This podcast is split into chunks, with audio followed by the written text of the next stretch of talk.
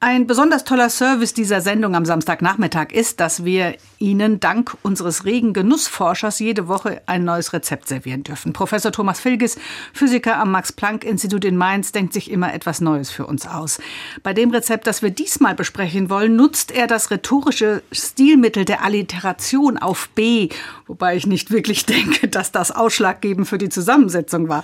Wir bekommen nämlich Buchweizenomelett mit Brokkoli serviert. Schönen guten Tag, Thomas Filges. guten Tag, Frau Warner. Felix, bleiben wir zunächst mal bei dem Buchweizen. Der gilt ja als Superfood für die schnelle und gesunde Küche. Ist er das wirklich? Naja, ich habe immer Schwierigkeiten mit dem Begriff Superfood, weil da werden einfach Lebensmittel gehypt, die auch nicht besser und schlechter sind als viele anderen. Insofern ist das für mich einfach kein Superfood, sondern es ist einfach ein Pseudogetreide und hat einen guten eigenen Charakter, hat einen guten eigenen Geschmack, hat ein exzellentes Eigenaroma und insofern ist das für mich eigentlich Standard, eigentlich immer wieder mal Buchweizen zu machen.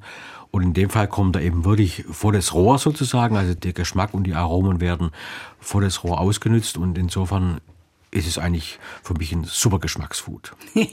und es ist natürlich, weil glutenfrei, für Menschen, die dann eine Unverträglichkeit haben, ein sehr guter Getreideersatz. Das ist natürlich richtig. Ich meine, das ist für Menschen, die an Zöliakie leiden, ist natürlich eine gute Alternative, auch wenn die Backeigenschaften nicht ganz so perfekt sind wie beim Weizen und bei anderen Getreiden. Aber damit kann man eigentlich ganz gut arbeiten und insofern ist es eigentlich tatsächlich eben auch als Buchweizenbrot äh, machen sehr viele, auch in der Ukraine, in Russland, in baltischen Staaten ist das eigentlich gang und gäbe. Und äh, wenn man das zum Beispiel dann das Brot noch mit Mohn da noch hat, dann hat man wirklich was ganz Exzellentes, ist ganz anders als ein deutsches Weizenbrötchen mit Mohn. Ich meine, das muss man sagen, da schlägt der Buchweizen mit dem Mohn eigentlich völlig in dieselbe Kerbe. Mhm.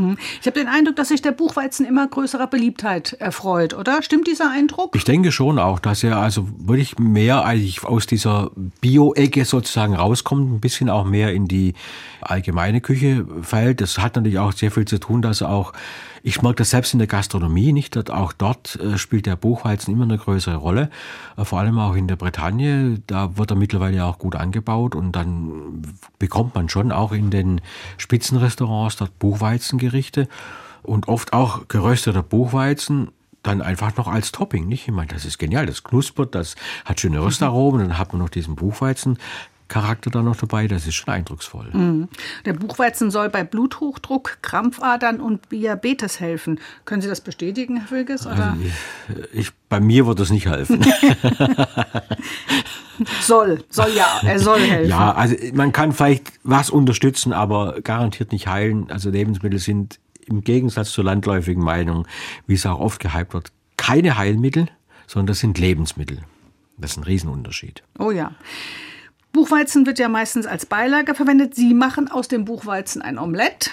Da kommen wir gleich noch drauf. Was wären so weitere Verwendungsmöglichkeiten für den Buchweizen? Sie haben das Brot gerade schon genannt. Ja, auch als eine Art Risotto, nur eben statt Reis mit Buchweizen mache ich sehr gerne weil er eben vom Aroma her kräftig ist. Da kann man wirklich gut zuschlagen, also mit, mit, mit Würzungen, mit Kräutern. Man hat ihn auch oft als Beilage. Man kann natürlich auch ihn fein mahlen, also Buchweizenmehl.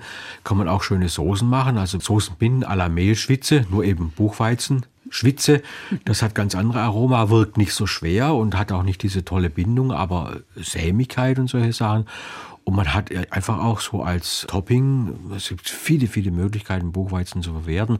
Also auch in Buchweizenklöße kann man machen, die sind eben ganz ausgezeichnet. Muss man manchmal ein bisschen nachhelfen mit der Bindung, also zum Beispiel noch ein bisschen mit Ei, wenn man das möchte.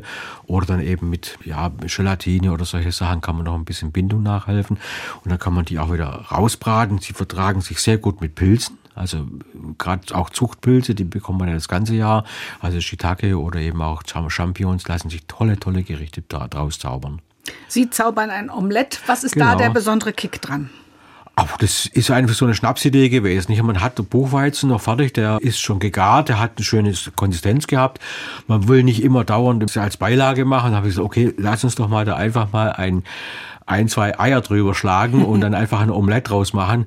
Und ich war so begeistert, einfach weil dieser Omelette Geschmack und dieser Omelette-Flavor sozusagen zusammen mit dem Buchweizen kommen immer wieder diese Buchweizenkörner da auf die Zunge und es ist wirklich sehr gut und es ist sehr einfach. Ich meine, das ist eine tolle, rasche Küche, das kann man, wenn man den Buchweizen vorbereitet hat, ist das eine Sache von, sage ich mal, zehn Minuten. Ja, und dann kommt noch der Brokkoli dazu.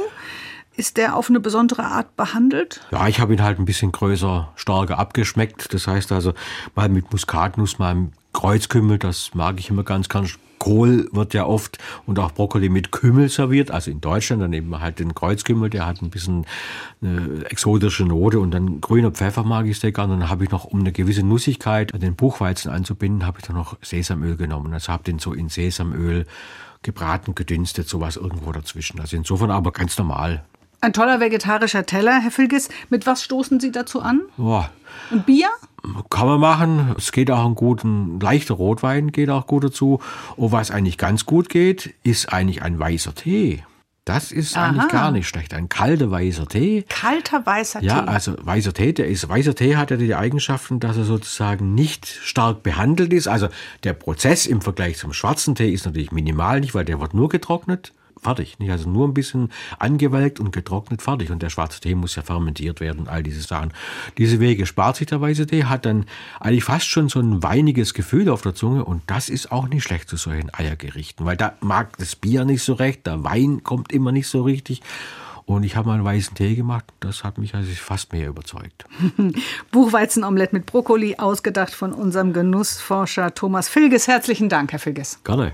Das Rezept zum Nachkochen und das Gespräch nochmal zum Nachhören finden Sie bei uns im Netz swr2.de.